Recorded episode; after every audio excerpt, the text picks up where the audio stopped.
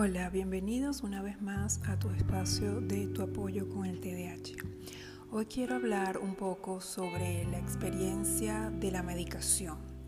Voy a hablar desde el punto de vista de mamá y de esposa. En el caso de mi esposo, adulto con TDAH, puedo decirles que la medicación ayuda muchísimo a la regulación emocional, al enfoque y a la tranquilidad mental, mientras esté presente el medicamento puede variar de persona a persona, pero en el adulto con TDAH el caso del metilfenidato ayuda muchísimo a calmar, ¿no? a calmar esa mente inquieta, a estabilizar las emociones, a controlar la impulsividad sobre todo.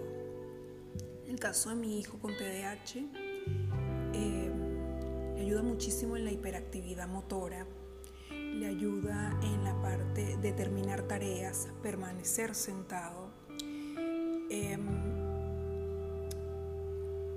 hace poco tuvimos una experiencia, eh, de hecho les hablé de la paroxetina en el capítulo anterior y dejé hace mucho tiempo de subir podcast y precisamente fue porque eh, se le retiró el metilfenidato a mi hijo y eh, por comórbido se le recetó paroxetina y no le cayó bien. Entonces es importante cuando se presenta un comórbido en el TDAH prestar atención que se receta ¿no? y retirar la medicación del TDAH a veces no es eh, lo ideal porque que observé yo en el caso de mi hijo que eh, se desbordaron los síntomas del TDAH, aumentaba la hiperactividad, aumentaba la impulsividad, la irritabilidad sobre todo. Entonces es importante, aparte del abordaje medicamentoso, tener en cuenta la parte terapéutica, la psicoeducación.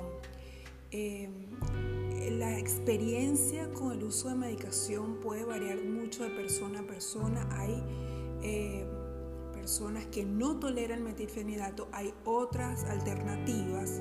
Siempre es importante medicarse bajo supervisión médica y em, monitorizar si efectivamente está mejorando los síntomas.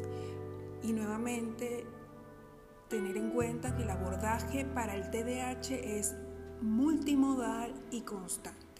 Gracias por tu atención. Soy Cristina Badenas de tu apoyo con el TDAH. Hasta la próxima oportunidad. Chao, chao.